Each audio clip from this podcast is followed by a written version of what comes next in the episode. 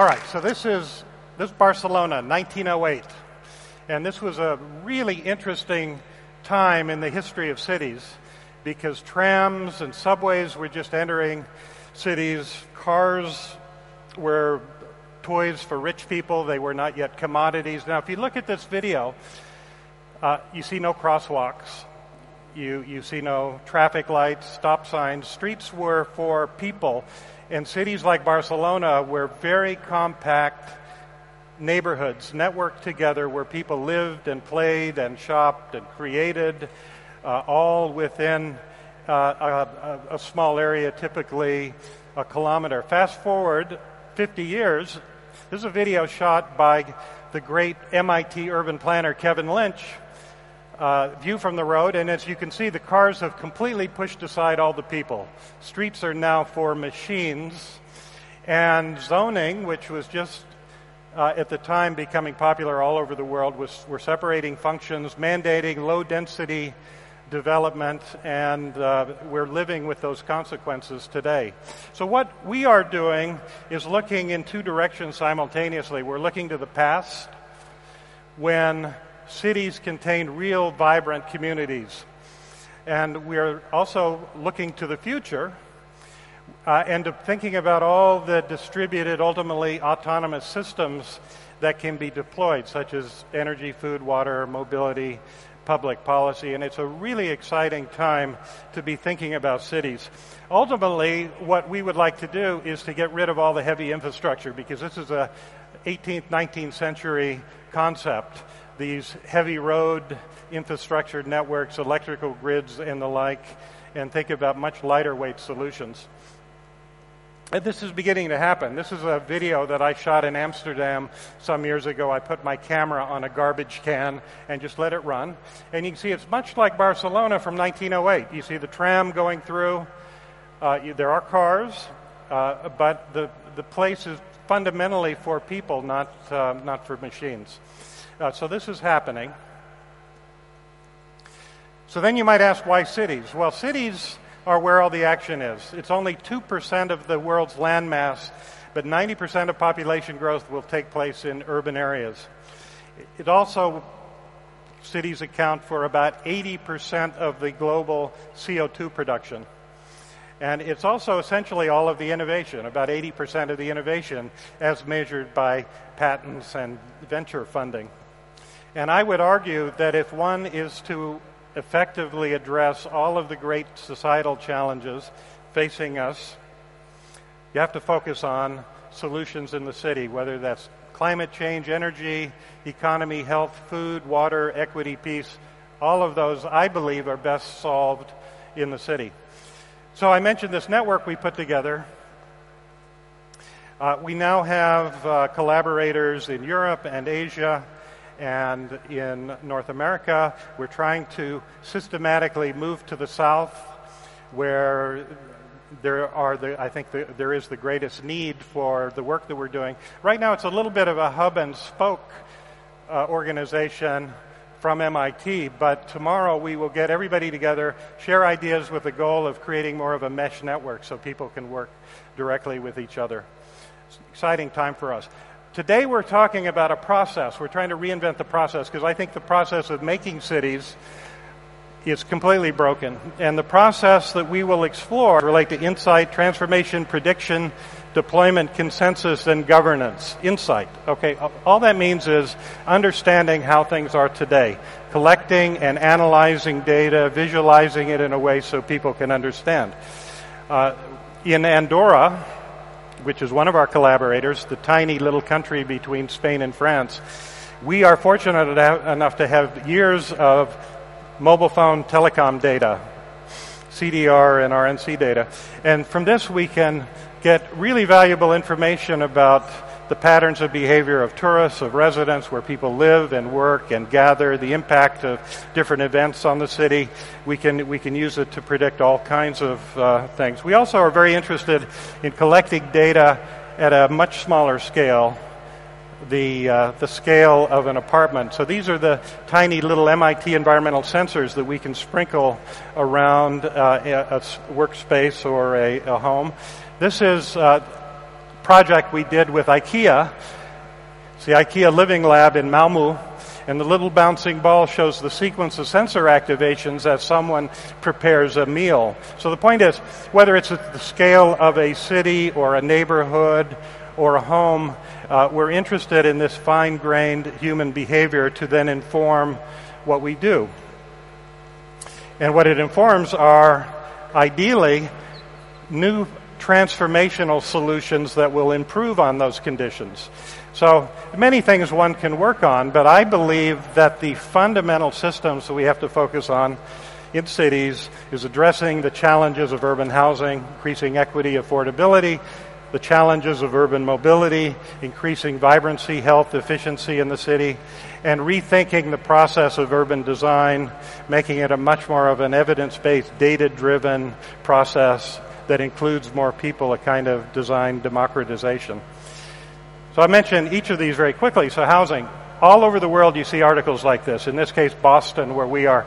Will housing prices push young workers out of Boston? So we prototyped a few years ago a solution. The idea was to create a tiny little apartment that could be very affordable, but it's transformable. So it dynamically transforms from sleeping to working to a dining room for six people to a living room for six people. And this uses architecture robotics. The whole wall unit can, can transform. This creates a, a walk-in, handicap accessible bathroom with access to a washer dryer. So we had a lot of fun playing with these ideas. Uh, that, was, that was all using robotics to do lateral transformation. We're also now working on vertical transformation in kitchens and bathrooms. So we're having a lot of fun with that. This is a, a little space. It's more, more related to, to um, the workplace. We call it the escape pod. The idea that in a workplace, one needs to find refuge as workplaces become much more uh, active, high, much higher density. So in this case, you can work sitting, standing, you can sit at a comfortable chair, you can change the transparency uh, to have privacy, and you can even take a nap if you want. Now, this is a living laboratory where we have instrumented the space so we can, as I mentioned before, before collect very fine-grained information about human activity. Urban mobility. This is a video I shot in Beijing a couple of years ago. On a good day, there's only green and yellow on that sign. On a bad day, there's, it's all red. And this is the experience that one has in most of the major cities around the world. So we thought we could do a lot better since most trips in the city are one person, short distance, low speed. We thought the world needed something between the shared bikes like you have here in China, like Mobike and, and Ofo, or the ride share that you have here in China, like Didi. So we created a little three-wheel autonomous bike-like vehicle. So what does this do? Well, the idea is that it operates something like an Uber system. You call for it, it comes to you wherever you are. The autonomy is used for automated pickup and drop off. So some dynamic routing algorithm would predict the demand and preposition. We're using lane detection and LiDAR, basically all the technology that you find in the Google car, except the goal here is to make a really inexpensive vehicle that is a good neighbor to pedestrians and, and citizens in the city. So what we're now interested in is this vehicle to human interaction. So if you look here, it does a little dance around these two women who are standing in the bike lane. So that, that kind of complex vehicle human interaction is what we're most interested in now. Urban design. Most of the new cities are, in my opinion, horribly designed. This is where we, I think we can have the greatest impact. So we are now building tools that bring together the ability to dynamically reconfigure with, uh, in this case, Lego. We like Lego uh, modules because people just know to play. So in this case, these little Lego units are labeled different types of residential, including the micro units. And as you change the density, you can see the roads go from green to red, indicating traffic uh, light traffic and, and congestion. Of course, then we can toggle on our lightweight autonomous vehicles and then see the impact. Or we can map these Lego bricks to micro housing. So the kind of apartment that I showed could be mapped in this case to 12 micro units, and as one moves them, tunes the density, you see the impact on the performance of the city. Number three that you'll hear about today is prediction. So it's, it, it's great to understand the conditions, to have a lot of good ideas about innovative solutions, but you want to then predict their impact with some confidence. This is a study that we did in Boston, and it allowed us to then show what Boston's like today, what it may be if we have a future with private autonomous vehicles, which is a slight improvement, or a future where you have shared autonomous vehicle, which is actually a significant improvement on all of these metrics. Number four, deployment. So even if you predict the, the future, the potential impact of these interventions, you want to test things. So these are living lab experiments to evaluate these interventions. This is a living lab experiment we did a few months ago in Taipei where we took our little three wheel vehicle out onto the streets of Taipei in the wild. And we're interested in how, as I mentioned, uh, people interact with these vehicles.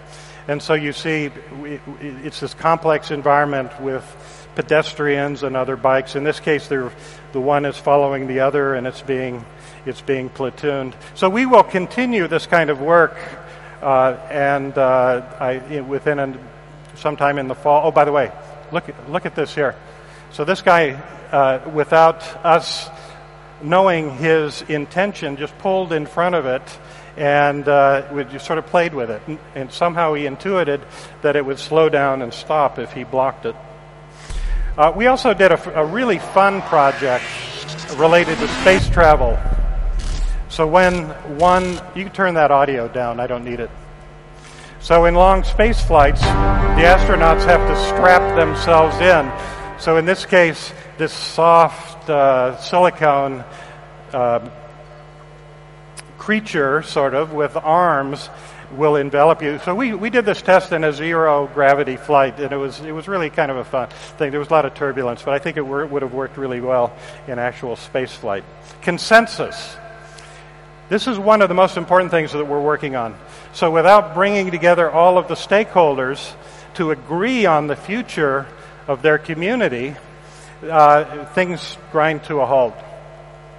Just one example of a project that we worked on. There was a, a, a proposal in Boston to build new bus rapid transit systems. These are it's like an above ground subway station. You you go through a turnstile, enter on grade on buses. Now, the car people hate this because it takes away car lanes.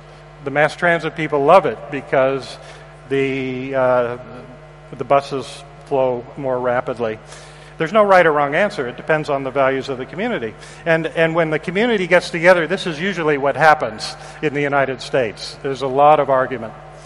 So we thought we could do better. So we built a, a, prototype where we had a community scale model. People could experiment with different station locations, streetscape model, where they can look at the, the gold standard or station on the sides, bike lanes versus no bike lanes. And as they explored these alternatives, they get real data.